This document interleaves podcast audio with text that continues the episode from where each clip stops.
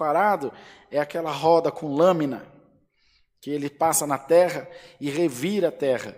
Ele estava dizendo que estava se sentindo como se um lavrador mau tivesse arado a terra com um negócio daquele em cima dele. Antes, na antiguidade, não existia isso. Então eram uns gadanhos que o gado saía puxando e ele saía arranhando a terra, profundo, porque ele era pesado, e com a força do gado, ele arava a terra. Ele sentia que um lavrador mau tinha passado um daquele nas costas. Imagina, quando ele disse que comprido fez o sulco, é que deve ter pego da nuca até a bacia. Era o sentimento que ele tinha, e fundo, cravado nas costas. Assim é a tua prova essa tarde. Assim são os pensamentos maus que estão sobre a tua cabeça, cravaram sobre o teu corpo um pensamento de derrota, um desânimo que não vem de Deus para a tua vida, mas o Senhor te diz: não sou eu, foi o salmista que diz: Nós vos abençoamos em nome do Senhor Jesus.